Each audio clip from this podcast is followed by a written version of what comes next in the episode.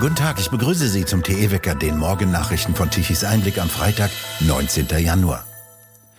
Der Staatsrechtler Ulrich Vosgerau geht rechtlich gegen die Plattform Korrektiv vor. Er war bei dem angeblich geheimen Treffen in einer Villa am Wannsee in Potsdam dabei und erklärt im Gespräch mit Tichys Einblick, was dort tatsächlich gesagt wurde. Es sei nicht von der massenhaften Vertreibung deutscher Staatsbürger mit Migrationshintergrund gesprochen worden. Richtig sei, dass Martin Sellner Abschiebungen in größerem Stil befürwortet, wie es auch Bundeskanzler Scholz sagt.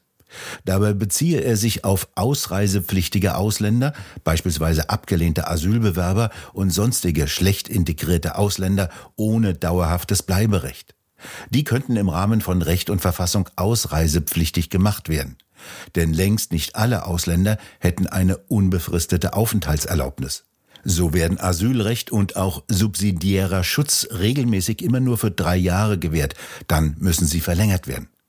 Vosgerau weist auch weiter darauf hin, dass es in der zweiten Hälfte des vergangenen Jahres von allen Parteien eine Art Überbietungswettbewerb gegeben habe, wie man mehr Leute und neue Gruppen von Ausländern abschieben könnte.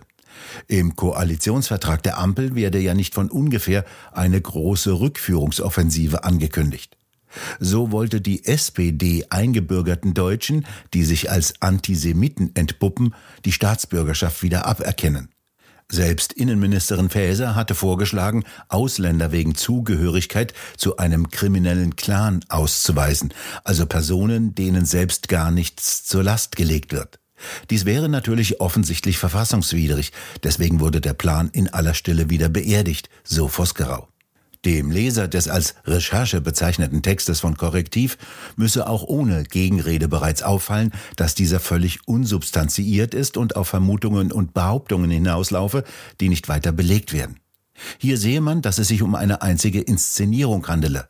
Es sei nichts über Sellners Ansichten zu erfahren, die man übrigens leicht in seinem Buch nachlesen könnte, erst recht nichts über die Gedanken oder andere Pläne weiterer Teilnehmer sondern wir würden erfahren, so Vosgerau gegenüber Tichys Einblick weiter, dass Korrektiv ihm alles möglich Böse zutraut. Vosgerau geht jetzt wegen falscher und irreführender Behauptungen gegen Korrektiv vor. Die Agentur wird teilweise vom Steuerzahler bezahlt und von mehreren Stiftungen, unter anderem von einer Stiftung des Milliardärs Georges Soros. Ein Interview mit dem Staatsrechtler Ulrich Vosgerau können Sie morgen in unserem TE-Wecker hören. Der Haushaltsausschuss des Bundestages einigte sich gestern Abend auf den Etat für das Jahr 2024. Er enthält Ausgaben in Höhe von 476,8 Milliarden Euro. Die Neuverschuldung beläuft sich auf hohe 39 Milliarden Euro. Flüge sollen teurer werden, die Luftsteuer auf Heizöl, Gas und Sprit soll steigen. Bundestag und Bundesrat müssen dem Haushaltsentwurf Anfang Februar zustimmen. Der Präsident des Bauernverbandes Ruckwied kündigte schon neue Proteste an, wenn die Ampel an den Kürzungen festhält. Die einzigen Einsparungen allerdings, die die Ampel beschlossen hat, betreffen vor allem die Landwirtschaft. An der Steuererhöhung für Agrardiesel hält die Ampel fest. Die EU setzt ihren Krieg gegen Bargeld fort. Künftig sollen in Europa nur noch Beträge bis maximal 10.000 Euro in Bar bezahlt werden dürfen. Darauf haben sich Vertreter von EU-Rat und dem Europaparlament geeinigt. Ebenso sind anonyme Barzahlungen über 3.000 Euro verboten. Auch Anbieter von sogenannten Kryptowährungen müssen ihre Kunden so umfassend kontrollieren, wie es bisher Banken tun müssen. Transaktionen von 1000 Euro und mehr müssen geprüft werden. Auch Juweliere, Yachtverkäufer und Kunsthändler müssen ihre Kunden überprüfen und Daten über sie sammeln. Ab 2029 sollen die Regeln auch für Erstliga-Fußballclubs und Spieleragenten gelten. Bürger müssten auch in Zukunft frei und selbst entscheiden können, wie sie bezahlen möchten, kritisiert Bayerns Finanz- und Heimatminister Albert Füracker. Bargeld sei geprägte Freiheit, es sei schnell, brauche keine technische Infrastruktur und schütze die Privatsphäre. Kein anderes Zahlungsmittel könne mit all diesen Vorteilen aufwarten. Die Ampelregierung habe es versäumt, sich auf EU-Ebene ausreichend für die Wahlfreiheit beim Bezahlen einzusetzen, so Füracker. Das öffentliche Auftreten des Bundesfinanzministers gegen die Einführung von Bargeld-Obergrenzen sei letztlich reines Lippenbekenntnis gewesen, so für Acker. Und weiter wörtlich, auch in Bayern setzen wir uns klar und entschlossen für eine Bekämpfung von Geldwäsche und Steuerhinterziehung ein. Mit einer generellen Bargeldobergrenze im Geschäftsverkehr schießt die EU aber weit über dieses Ziel hinaus, so für Acker wörtlich. Wer mit Bargeld im Gesamtwert von mehr als 10.000 Euro in die EU einreist oder ausreist, muss den Betrag beim nationalen Zoll anmelden. Nach einer aktuellen Umfrage im Auftrag der Deutschen Bundesbank wollen 93 Prozent der Befragten auch in Zukunft selbst entscheiden können, ob sie bar oder unbar bezahlen. Auch die Firma Bosch will Arbeitsplätze abbauen. Am Mittwoch seien Mitarbeiter über Pläne des Autozulieferers informiert worden, an den Standorten Abstadt, Hildesheim, Leonberg, Renningen und Schwieberdingen Arbeitsplätze zu streichen. Als Gründe werden steigender Kostendruck und unsichere Aussichten im Geschäft mit dem autonomen Fahren angegeben. Das Geschäft mit dem autonomen Fahren komme nicht so schnell in Gang, wie erhofft, heißt es. Im vergangenen Sommer hatte Bosch zugesichert, dass es keine betriebsbedingten Kündigungen für knapp 80.000 Beschäftigte in Deutschland gebe. Diese Vereinbarung gelte bis Ende 2027. Der radikale islamische Prediger Mohammed Hoblos ist von den Behörden an der Einreise nach Deutschland gehindert worden. Wie der RBB unter Berufung auf Sicherheitskreise berichtete, soll der Australier über die Schweiz in den Schengen-Raum und danach über Oslo einreisen. Zweimal sei er bereits von den Behörden zurückgewiesen worden. Hoblos ist nach den Angaben ein international bekannter Prediger und betreibe sehr intensiv sein Geschäft in den sozialen Medien. In den Vorträgen sollen auch islamistische Inhalte verbreitet worden sein, so die Berliner Senatsinnenverwaltung laut RBB. Für diese Woche hatte er Großveranstaltungen in Hamburg und Berlin geplant. In Berlin sei die Veranstaltung mit bereits 800 Tickets zu einem Preis von 10 Euro ausverkauft worden. Versteigert wurde gestern Abend die mittlerweile bekannteste Uhr. 270.000 Euro wurde für eine Uhrenspezialanfertigung bezahlt, die ein Schweizer Edeluhrenhersteller exklusiv für Arnold Schwarzenegger angefertigt hatte. Der geriet in die Schlagzeilen, als er von Los Angeles kommend gestern Mittag in München landete und nach Österreich weiterfahren wollte. Dabei wurde der Hollywoodstar und ehemalige Gouverneur von Kalifornien am Münchner Flughafen vom Zoll gestoppt und gefilzt. Der entdeckte dabei die Uhr in Arnold Schwarzeneggers Gepäck. Die Schlagzeile der New York Times lautete Arnold Schwarzenegger wegen teurer Uhr am Münchner Flughafen festgenommen. Vom Flughafen München wollte Schwarzenegger nach Kitzbühel weiterfahren.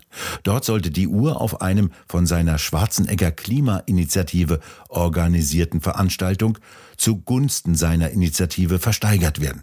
Bei Wiener Schnitzel und hausgemachtem Apfelstrudel mit veganer Alternative, also alles schön politisch korrekt. Auf Bildern ist zu sehen, wie ein Münchner Zöllner sich abmüht, die richtigen Tasten für das Ausfüllen der Formulare zu finden. Daneben Terminator Arnold Schwarzenegger, der in Kitzbühel bereits erwartet wurde. Zu seinen früheren Zeiten hätte er die Situation vermutlich anders geregelt, im Film zumindest. Der 76-Jährige hatte gerade einen Zwölf-Stunden-Flug aus Los Angeles hinter sich. Er hätte jetzt die Uhr anmelden müssen. Arnold hat das nicht getan, zitiert die New York Times den Sprecher des Zollamtes am Münchner Flughafen, Meister. Wobei offen bleibt, ob er den ehemaligen Gouverneur tatsächlich geduzt hat. Jetzt wird laut Bild wegen Steuerhinterziehung ermittelt. In der EU gibt es eine Ausnahmeregelung für importierte Waren, die für einen wohltätigen Zweck bestimmt sind. Die müssen zwar deklariert werden, aber wenn sie nachweisbar für wohltätige Zwecke verwendet werden, können die damit verbundenen Gebühren vermieden werden. Immerhin haben neben Washington Post und New York Times auch andere Medien über Deutschland berichtet. Annalena Baerbock sitzt derzeit auf dem Chefstuhl des Auswärtigen Amtes und war beim Wirtschaftsforum in Davos. Dort sprach sie bei einer Podiumsdiskussion über den Nahostkonflikt. Ein Waffenstillstand sei nicht zum Nulltarif zu erreichen, wollte sie sagen. So hörte sich das an. Friend uh, uh, Prince Faisal has putting it, we are calling for a sustainable ceasefire because I believe that a ceasefire, unfortunately, doesn't fall from the sky. We can only reach a ceasefire if both sides are ready that the suffering for oneself also ends the suffering from the others. And my assessment. Heute beruhigt sich das Wetter, es wird weitgehend trocken. Jene erheblichen Staus in Mittelhessen und in Thüringen dürften sich auch aufgelöst haben. Teilweise bis zu 16 Stunden standen Autofahrer und Lastwagenfahrer während der jüngsten kräftigen Schneefälle im Stau auf der A7. Am Vormittag treten häufig noch Nebel und Hochnebel auf mit einigen Wolken. Später kann die Sonne schon mal durchkommen. In der vergangenen Nacht kamen noch einzelne Schneeschauer vom Norden bis nach Nordrhein-Westfalen. Und die letzten Schneeschauer fallen heute noch an den Alpen. Es bleibt weiterhin kalt. Die Temperaturen bewegen sich um die 0 Grad, nachts bis teilweise minus 10 Grad, vor allem in Richtung Alpen, dort wo der Himmel klar ist.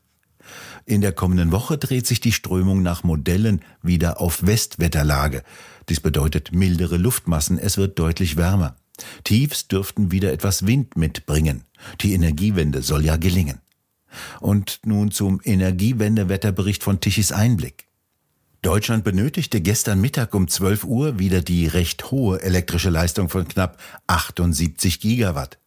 Die 30.000 Windräder im Land schafften lediglich einmal 6 Gigawatt an elektrischer Leistung und die Photovoltaikanlagen ebenso knapp 6 Gigawatt um 12 Uhr mittags. Die konventionellen Kraftwerke lieferten 46 Gigawatt. Der CO2-Ausstoß erreichte damit einsame Höhen von 477 Gramm pro Kilowattstunde Strom. Robert Habeck bleibt also CO2-Weltmeister. Gut, dass noch einige Nachbarländer Strom liefern konnten. Immerhin musste eine elektrische Leistung von 10 Gigawatt importiert werden um 12 Uhr mittags zu einem Preis von 93 Euro pro Megawattstunde. Danke möchten wir Ihnen an dieser Stelle wieder einmal für die zahlreichen Spenden sagen, ohne die TE nicht möglich wäre. Denn auch Tichys Einblick falls not from the sky. Wir bedanken uns fürs Zuhören. Schön wäre es, wenn Sie uns weiterempfehlen. Weitere aktuelle Nachrichten lesen Sie regelmäßig auf der Webseite tichiseinblick.de und wir hören uns morgen wieder, wenn Sie mögen.